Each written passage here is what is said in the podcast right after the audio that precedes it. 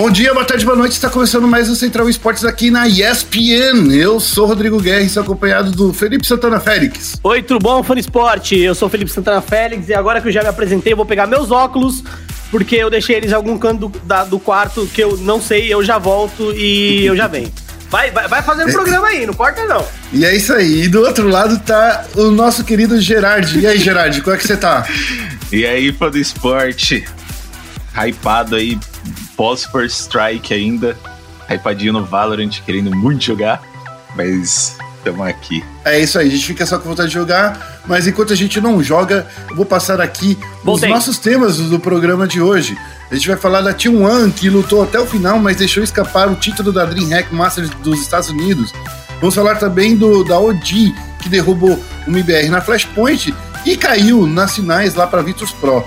O tema principal de hoje, na verdade, vai ser o First Strike, que é a Game Landers, a campeã do primeiro campeonato oficial de Valorant, tá aqui, foi, já foi eleito, já foi campeã, e a gente vai discutir bastante sobre isso. Então fique esperto porque o Central Esportes começa agora.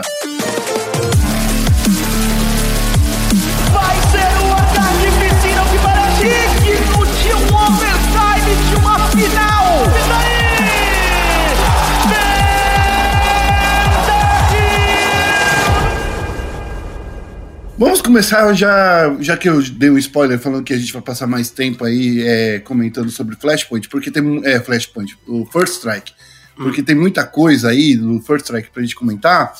Mas vamos começar falando aí da DreamHack Masters dos Estados Unidos, que teve a T1, que foi até a grande final.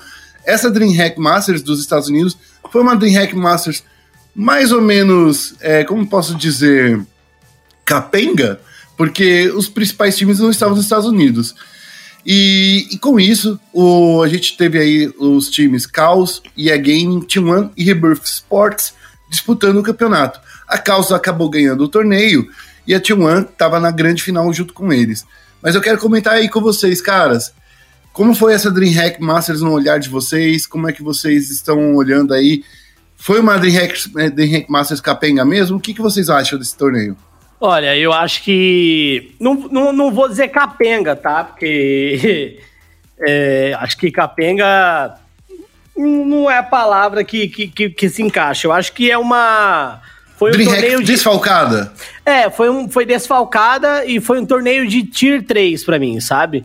Não, não foi nenhum torneio de Tier 2, foi um torneio de Tier 3. Até por isso a gente vê chegando a, a final aí é, Caos, One e até mesmo o quadrangular final a EA e a Rebirth.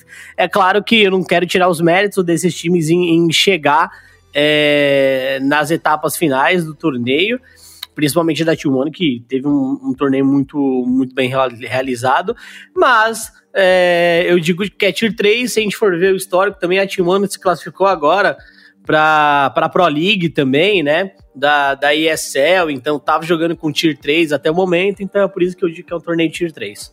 Ah, eu, eu, eu falo que, que é, eu concordo com você que é um torneio de Tier 3, principalmente com a ausência de Fúria, ausência de MBR, ausência de Team Liquid, que são os grandes times aí, né? Uhum, justamente. Até mesmo de outros times como o Envy também, yeah, né? Concordo. É, então, de, de, maneira geral, é um torneio de Tier 3. Agora, falando sobre, sobre a competição em si, é, cara, foi uma competição bem legal. Acho que todos os times que, que jogaram de fato estavam é, dando muito na competição. É, eu acho que o que melhor representa isso é a final. Eu acho que a final foi, foi da hora demais. A final foi muito legal.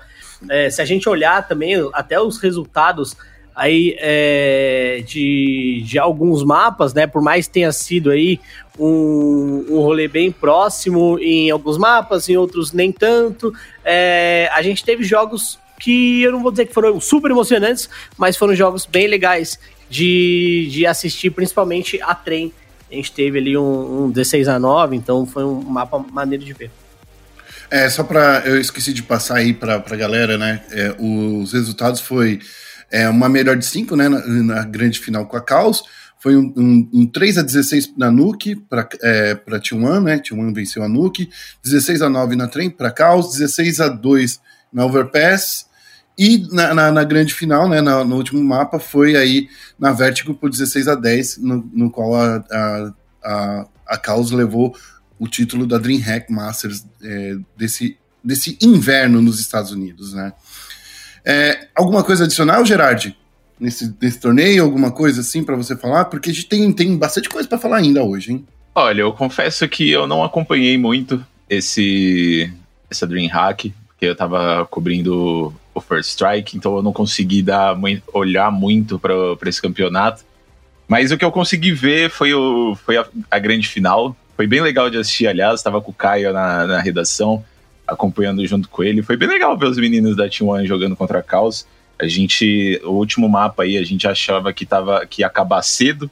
E acabou que os meninos conseguiram virar aí. Virar não, né? Mas conseguiram impor o jogo deles e, e tirar mais alguns rounds da Caos. No geral, assim, acho que foi um campeonato bem, bem legal, assim, para para satisfazer a vontade da galerinha aí que, que tá afim de assistir um CSGO de, de qualidade. É isso aí. Bom, já que a gente tá falando de CSGO de qualidade, vamos falar aí do Flashpoint, porque a gente viu aí é, acontecendo nas últimas duas semanas, né? Esse grande torneio aí que reúne equipes ao redor do mundo. E a gente viu aí é, um bom desempenho do MBR, que foi é, derrubado aí pela UD e que teve também a Flashpoint, que teve a Virtus Pro como grande campeã. É, vamos começar falando aí sobre a campanha do MIBR nesse Flashpoint, porque eu acho que é importante a gente lembrar aí como foi esse, essa, esse, esse caminho, né? Principalmente na derrota para OG. A, a OG é, é, é, como a gente pode falar que é europeia, que é um time. Como é que a gente pode chamar ah, a OG, eu, gente? Eu, eu, é um eu chamaria de time europeu, né? É, então, acho que. Porque como eles são um mix bem, bem variado ali, né? Dá pra falar ah, que é um time europeu, europeu, né? Europeu. Oh, falando um pouco da campanha aí da, da MBR na Flashpoint, que foi uma campanha bem sólida, né? É, eu acho que vale falar do, dos playoffs, a MBR ela acabou perdendo para a Big na primeira partida e depois a gente teve uma vitória da MBR contra a Envy e a Force. E, e aí depois eles jogaram de novo contra, contra a Big na grande final do grupo B. Depois dessa grande final do grupo B, é, ela acabou, a MBR acabou indo para os playoffs e o primeiro jogo dos playoffs da OG foi no dia 1 desse mês, uh, foi um 2 a 1 para a MBR. Então a MBR venceu a OG ali no, no playoff e a OG caiu para lower bracket. No confronto seguinte, a MBR tomou um 2 a 0 da Fnatic e aí ela caiu para lower bracket, é, enfrentou a Mad Lions, venceu a Mad Lions por 2 a 0, 16 a 13 na Mirage e 16, não, 16 a 3 na Mirage, 16 a 13 na Nuke. E aí teve a OG é, pela frente, é, jogando Nuke, Inferno e Trem. No primeiro confronto, é, eles tinham jogado Nuke, Inferno e Dust 2 tá? Então a gente teve aí contra a OG, é, manteve a Nuke, a Inferno e a Dust 2 foi mudada para Trem. É, e, e só para lembrar, né, eu acho que é, esse, essa trajetória aí do MBR, principalmente é, nesse, nesse torneio que tem bastante time europeu, que teve bastante. A gente viu aí uma qualidade muito boa desse time norte-americano, né? Desse time de brasileiros que tá lá nos Estados Unidos. A gente conseguiu ver eles dando bastante bala, né, gente? Eu acho que, assim como todos os campeonatos que ele, eles participaram com esse novo elenco, né? Eu acho que a MIBR ela acertou muito em contratar esses jogadores. É, de coração, eu espero muito que para 2021 eles continuem com esse elenco. É, teve um dia que estava rolando um jogo da MIBR, eu não lembro que dia que foi, mas o Félix até comentou comigo de que esses jogadores eles apresentam muito bem, né? É, a MIBR, eles eles apresentam o espírito brasileiro, eles jogam demais, assim. E, cara, jogaram muito nos campeonatos que eles participaram. Eu espero muito, muito, muito, muito mesmo de coração que eles continuem na MBR. E a gente tá vendo a própria MBR fazendo uma campanha para liberar o VSM, né? Eu acho que é uma das coisas bacanas ver isso, um time tão forte aí como a MBR, que tem por trás, né, a Immortals. Quem sabe aí é, é, esse pedido né, da, da, da MIBR para rever aí o VSM, porque vamos combinar, né? O VSM jogou muito, muito, muito. desde que ele entrou aí no MIBR, né? Muito. ele mostrou que não existe um motivo mais para ele estar tá banido. É, Não, não vou falar que o que ele fez não foi errado, óbvio que não foi errado, que foi errado, quer dizer. É, mas assim, acho que de lá para cá muito tempo já se passou, não tem um motivo aparente para manter esse, esse banimento. Ele já se mostrou ser uma grande promessa do, do cenário brasileiro e até mundial, porque não pode se tornar um dos melhores jogadores aí. Então, assim, eu acho que, sinceramente, o, o cenário de CSGO com esse banimento dele só tem a perder. Exatamente. É, espero muito aí que, que aconteça esse desbanimento dele. É, eu. eu é, eu queria só até mencionar uma coisa em relação a, a, ao VACBAN que ele recebeu quando ele tinha 13 anos, né? É, eu acho que é uma situação muito complexa. De um lado, a gente tem, claro, a, a MIBR, ela quer é, que o VSM é, tenha o caso revisto, porque é importante para o projeto dela. Eu acredito que esse time ele tá bem encaixadinho e eu acho difícil ter uma pessoa ali que que vai ficar no lugar do VSM, sabe? Tipo, qual peça vai encaixar tão bem é, como o VSM encaixou? Acho difícil é. É, eles conseguirem uma peça como essa. É, então, para a MBR, é, tá mais em jogo do que só a contratação do VSM. O que está em jogo para a MBR é a manutenção desse, desse projeto, da forma como ele deu certo, já que o VSM também foi um dos grandes ativos aí em termos de gameplay. É, e comunicação, por que não? Do lado da Valve, a gente tem um precedente que pode ser aberto, né? Então, imagina se eles tirarem esse VAC ban do VSM. Eles têm que tirar esse VAC ban do VSM usando a, o que a gente chama de CNTP, né? As condições de perfeitas de temperatura e pressão. Ou seja, é para abrir um precedente, eles têm que abrir um precedente certo. Então, ó, VSM, o precedente é ele era menor de idade, né? Então, era menor de idade onde? Ah, era menor de idade nos Estados Unidos, por exemplo, ou no Brasil, sabe? Então, ele era menor de idade é, e ele foi um cara que desejou, que seguiu a carreira profissional. Porque senão é, vai ter que voltar vários VACBANs de gente que, sei lá, tomou um VACBAN quando tinha mais de 18 anos e quer ser profissional, tá ligado? Coisa do tipo. Então, de novo, é uma situação complicada, tanto para a MBR quanto para a Valve, pra Valve em relação a abrir precedentes para desbandos de VACBAN no cenário competitivo.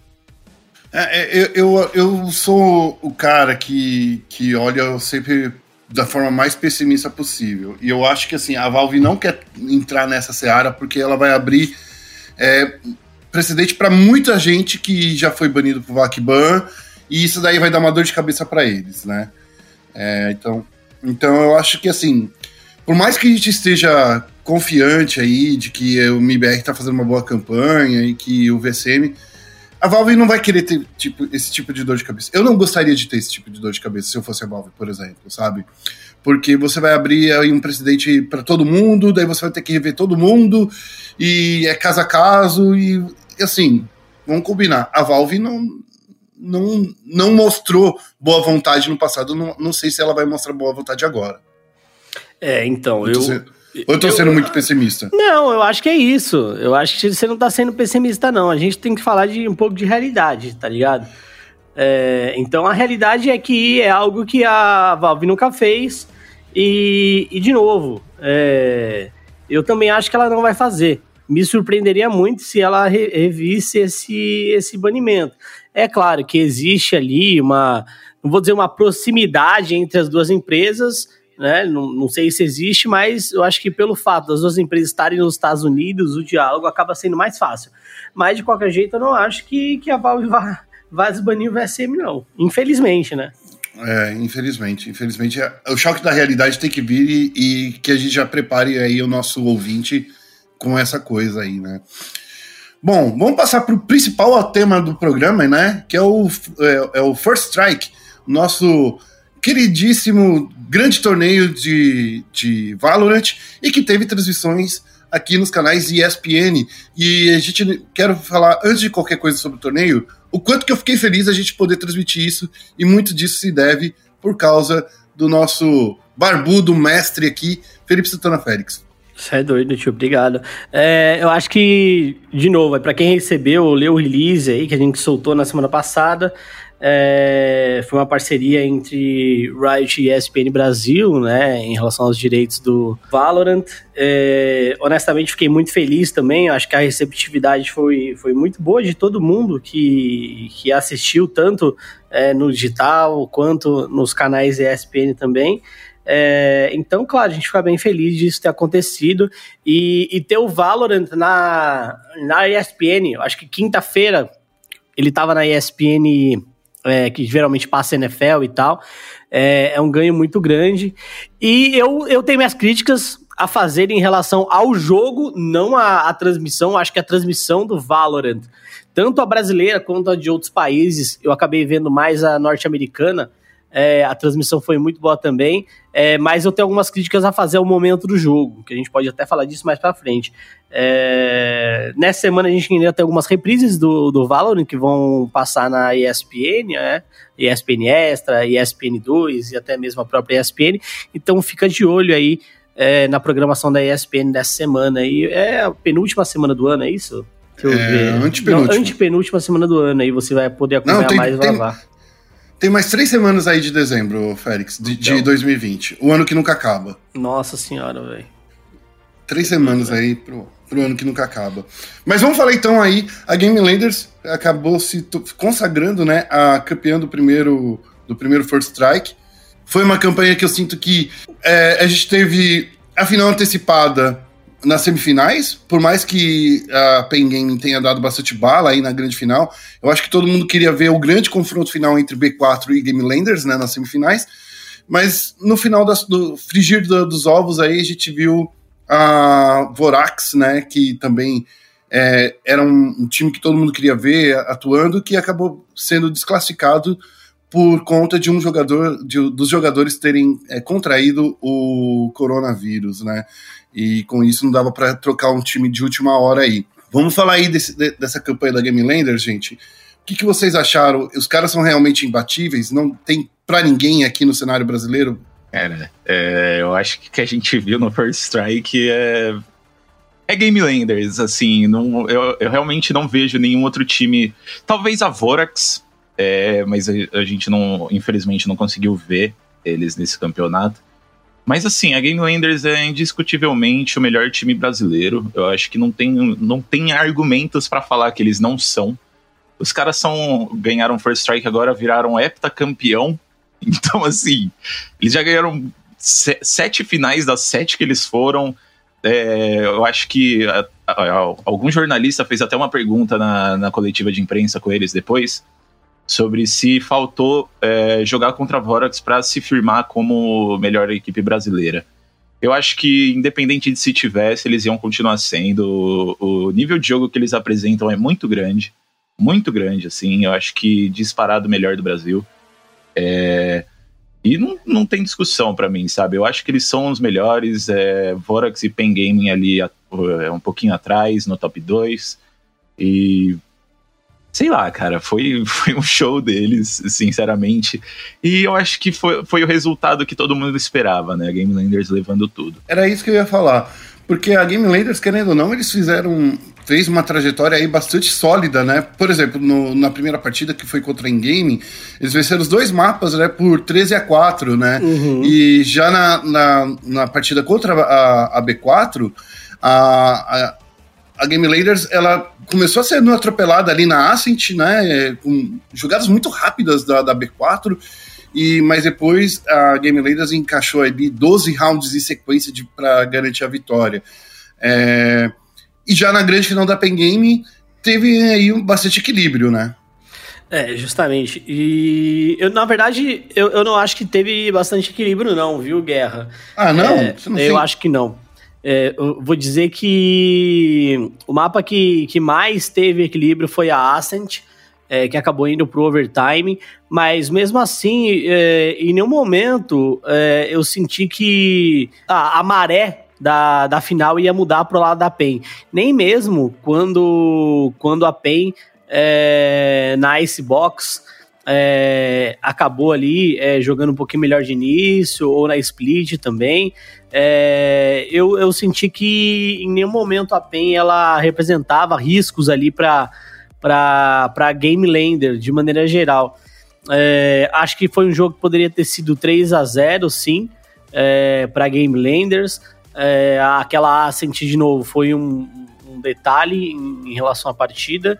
É, então, eu acho que assim, o jogo ele foi bem controlado de maneira geral pela Game Landers, e eu confesso que eu, eu gostei do, do First Strike, mas ao mesmo tempo achei ele muito sem emoção em termos de confronto, tá? É, eu acho que o jogo que eu mais me diverti vendo foi Pen Game Imperial. É, ah, sim, sim. Que foi nas quartas de final. É, acho que foi um jogo bem legal, bem divertido de ver, bem emocionante. Daí pra frente, cara, confesso que grande parte dos jogos foram one-sided. One-sided. É. E, e até mesmo a própria final. Então, assim, é, o torneio foi legal. Tudo foi bem legal, eu gostei muito de ter visto, mas eu senti que os jogos eles foram bem one-sided. Eu acho que a, a, a, Van Liberty não teria chegado aí a, nas semifinais se a Vorax tivesse jogado, né? Então, assim, talvez o, jogo, o segundo jogo das semifinais de sábado teria sido mais disputado, porque a gente já não tinha visto ainda a Van Liberty jogar, né? A gente não sabia.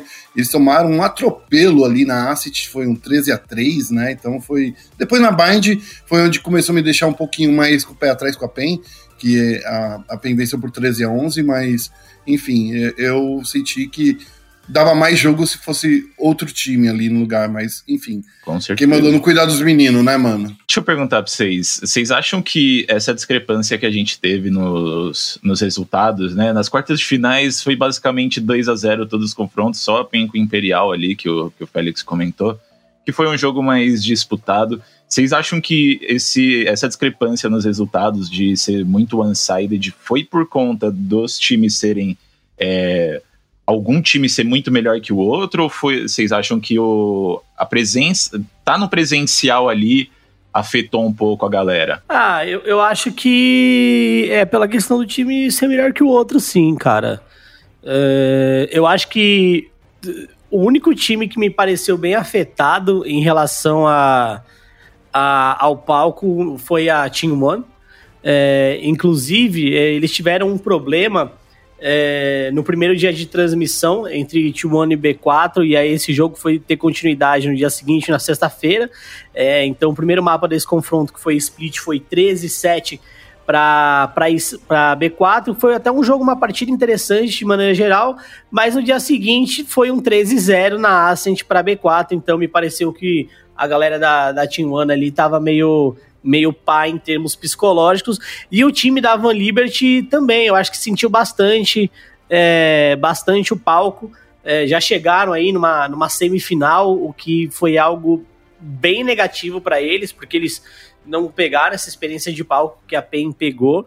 Então, acho que se, se existiu aí times que sentiram essa questão de presença de palco, eu, eu acho que, que foi basicamente a Team One e a Van. A In-Gaming perdeu do, do, da Game Landers mesmo pela disparidade de, de nível.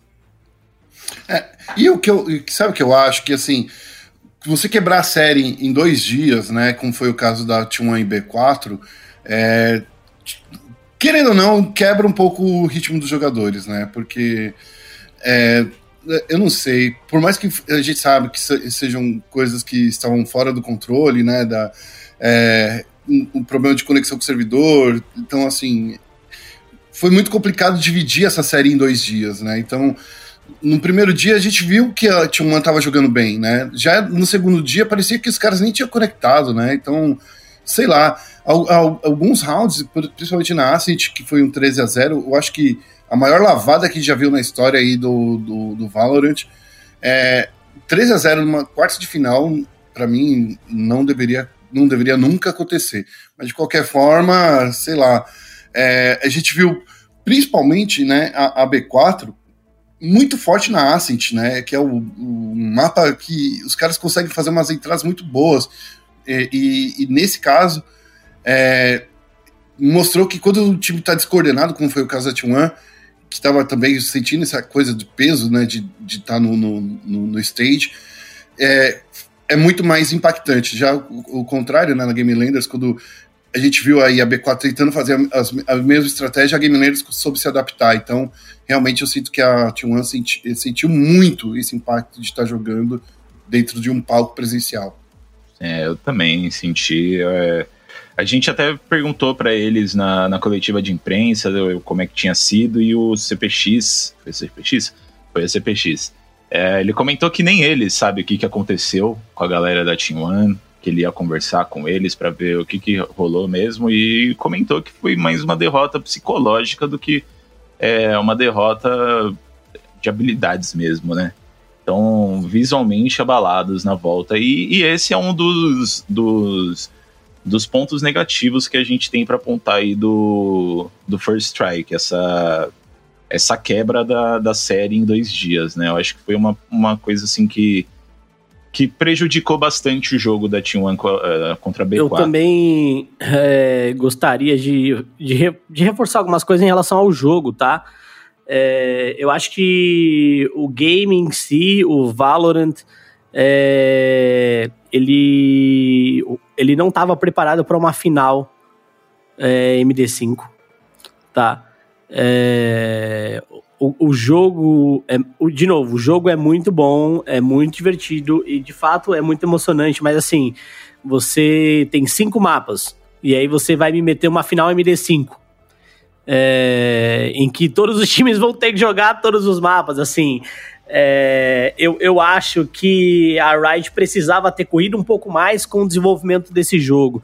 Guerra, é, lembra do texto que eu fiz no lançamento do Valorant? Hum. É, eu comparava o Valorant com outros jogos, né? Com Rainbow Six Siege, com Overwatch, e era muito grande a discrepância entre é, o, o que o jogo tinha o que o Valorant no, tinha no lançamento e o que esses dois outros jogos tinham no lançamento. É claro que o Valorant é um jogo gratuito e esses dois outros jogos, o Rainbow Six Overwatch, não.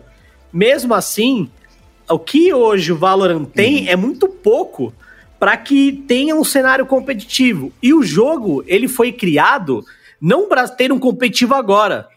Se você olhar a questão de operadores ali, certo?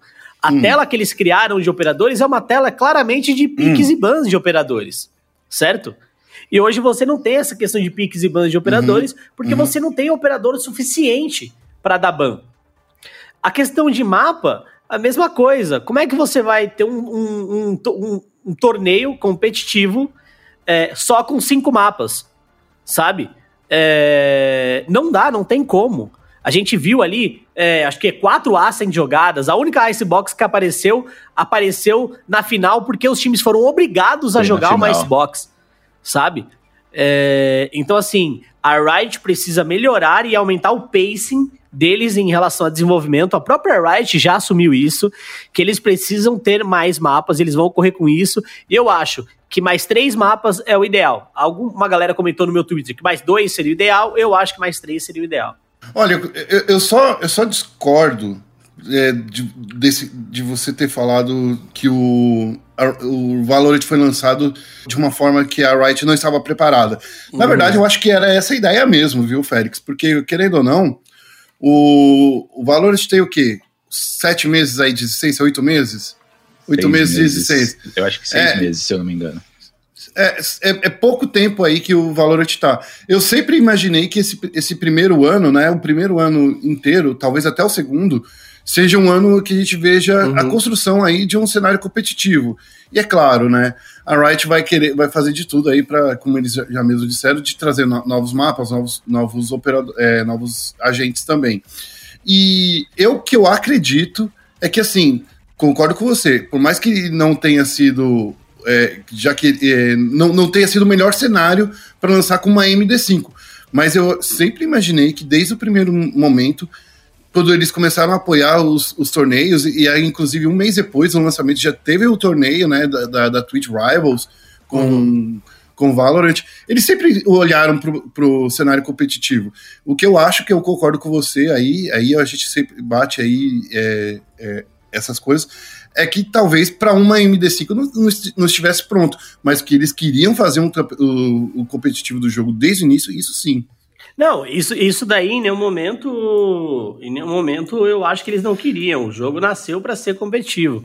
Sim. É, e, e aí eu, o que eu digo é o seguinte: é, tudo bem lançarem o jogo da maneira como eles lançaram, mas eles deviam ter um planejamento de, pelo menos, um, um planejamento no curto, médio prazo é, de atualizar atualizações mais robustas, né? Quando a gente fala de startups, por exemplo, a gente tem uma estratégia que chama cash burn.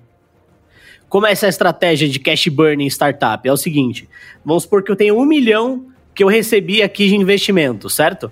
Eu posso pegar esse um milhão e dividir em partes iguais em cinco anos, então todo ano eu vou ter um, um investimento igual, eu não vou investir esse um milhão de uma vez, ou eu vou pegar 70% desse um milhão que eu recebi e investir logo no início, que é o que a gente chama de cash burn, certo?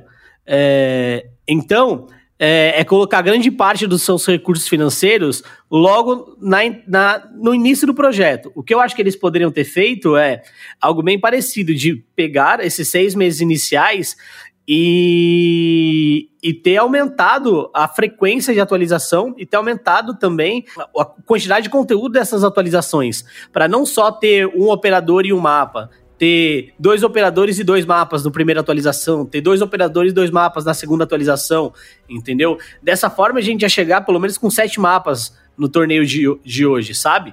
Então, assim, o lançamento para mim foi ok, o pacing de atualização pro eSport não foi ok, porque resultou em uma MD5 em que todos os mapas é, tinham que ser jogados obrigatoriamente. É, e aí você coloca grande parte dos times para treinar estratégias nos mesmos mapas e coisa do tipo. Então, eu entendo que é competitivo desde o início, mas a Riot pecou em não aumentar o pacing de atualização antes de ter um torneio, né? Tão grande quanto First Strike, sabe? Ou talvez é, ter feito esse First Strike depois da, da quarta atualização, sei lá, é, porque, assim, querendo ou não, a Riot acabou de anunciar também que eles vão pegar mais leve com as atualizações, né? Porque estão fazendo atualizações a cada 15 dias, principalmente de equilíbrio. E essa última uhum. atualização foi um desastre. Eles tiveram que fazer um rollback, né? Pra, pro, por causa de alguns erros aí que passaram, erros crassos, é, tanto de habilidades, de desequilíbrio. Eles tiveram. Uhum. Esse, último, esse último campeonato, cara, esse último campeonato, esse, essa última atualização foi um desastre para é, Riot em questão de, de balanceamento. Eu, eu concordo muito com o Félix nisso aí da, da Riot ter lançado o Valorant um pouco despreparada. É, eu acho que não, não chega nem a ser é, a comparação que ele fez com, com Rainbow Six e com Overwatch. Eu acho que não chega nem a ser uma questão de ser um jogo é, free to play. Eu acho que chega a ser uma questão assim, é, até mesmo o próprio Shroud, né? Para quem conhece. Apressado. Shroud, é, foi, um, foi um lançamento muito apressado. Eu acho que eles emocionaram muito quando eles ver, viram o, o sucesso que ele fez durante o beta, né?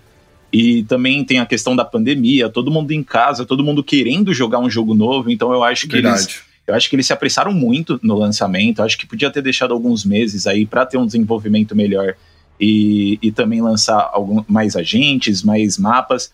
Pelos, pelo que eles já falaram em alguns vídeos e é, o Morello falou algumas vezes na, na stream dele, eles já têm um, um leque de, de agentes aí é, feitos, é, feito. Então, assim, é, eu acho também, concordo com o Félix, eu acho que antes de começar a Champions Tour, eles têm que soltar aí pelo menos mais dois mapas e mais alguns agentes para entrar em 2021 assim legal, sabe? Para ter um competitivo legal. Para finalizar essa parte aí que a gente concorda que todo mundo concorda, né, que o jogo precisa de ter mais, mais variedade, é, eu, eu, a gente precisa lembrar aí que até o próximo torneio eles vão lançar mais um mapa e pelo menos mais um agente.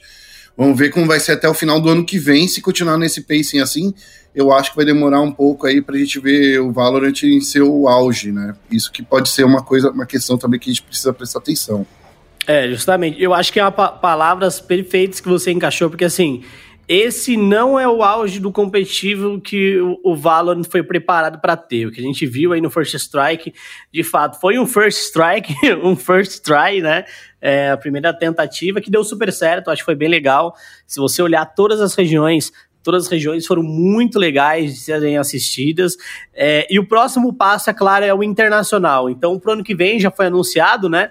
Uma série de torneios de Valorant com um torneio internacional também. Então, para esse torneio, o jogo precisa estar com no mínimo mais dois mapas. O ideal seria que tivesse com oito mapas, nove mapas para um torneio internacional, para que cada time de fato demonstrasse as suas características, sabe? É, em, em, pontos estratégicos e de operadores também. É, então, o ano que vem, eu ainda prevejo um boom ainda maior do Valorant, porque a gente vai ter esse embate internacional. E embate internacional é justamente o ponto que leva o jogo para um outro patamar. Se o Brasil for campeão mundial ou tiver um bom resultado, é, aqui vai ter toda aquela zoeira com League of Legends, sabe? Nos Estados Unidos, a mesma coisa. Eu acho que a 100 Thieves hoje é um dos melhores times de Valorant do mundo e pode ter chance aí de ser campeã é, mundial de Valorant. Se isso acontecer, vai ter o mesmo comparativo lá. É, se for um time europeu, vai ter aquela questão do embate com o CS, sabe? É, então toda a região do mundo tem um motivo para hypar um campeonato mundial de Valorant. Então eu acho que 2021, em termos de competitivo, pode e deve ser o ano do Valorant se a Riot conseguir um pacing melhor de atualização. É isso aí. Para finalizar, rapidinho, porque já estourou o programa aqui do, do nosso tempo, eu queria falar sobre a transmissão em si. O que eu mais gostei da transmissão foi ver a Riot meio que abandonando o lance de trazer essa coisa séria, social e trazer mais narradores, mais. É, a gente viu Bida, a gente viu o Nicolino ali é, trabalhando no estilo Riot, que é muito legal a gente ver esses caras se adaptando para esse estilo, né, da Riot. E no final das contas, o que eu quero ver, saber de vocês, vocês curtiram esse novo estilo da Riot? Casual, mais brincalhão? O que, que vocês acharam disso? Eu curti muito. É, eu acho que eles adotaram esse, esse estilo mais casual, assim, que é uma coisa que funciona muito, né? A gente viu a galera do Free Fire começando a fazer isso, e eu tava até comentando com com alguém no Twitter, eu não lembro quem foi agora, desculpa, mas que esse estilo, assim, eu acho que ele, ele mostra muito da personalidade da galera que tá lá apresentando, e também eu acho que é, aproxima um pouco com o espectador, né? É, eu gostei muito, espero que eles é, implementem isso no CBLOL também. E eu acho que a coisa que eu mais gostei é, foi ver ao redor do mundo a Riot dando muito espaço, diferente do que eles fazem no LoL, dando muito espaço para mulheres, assim. A gente viu a Leti e a Evelyn no Brasil fazendo um trabalho impecável. Elas são muito talentosas. Então, assim, eu gostei muito mesmo de ver isso. Em toda, todo First Strike, se eu não me engano, tinha uma mulher na, na transmissão. Então, assim, espero que eles continuem por esse caminho. Eu, eu gostei também, achei bem legal. Acho que essa questão é, do espaço para a diversidade foi, foi bem legal, bem acertado. Gostei muito da forma como eles encaixaram o TriCast também. Então você tinha tanto o Tichinha quanto o Melão ali fazendo às, ve às vezes de apresentadores. Então eles eram os apresentadores, mas eles também estavam no cast, entendeu? Então você não tinha um cara, uma pessoa que era só apresentadora. É, ela faz ali o, tu, o todo também. Então eu gostei bastante disso. Não gostei da rotação é, dos casters na, na final. Eu não gostei. É, acho que é uma ideia legal. É tudo, como tudo na vida tem ônus e bônus, né? É legal porque você coloca todo mundo pra narrar a final, que é o ápice do torneio, certo?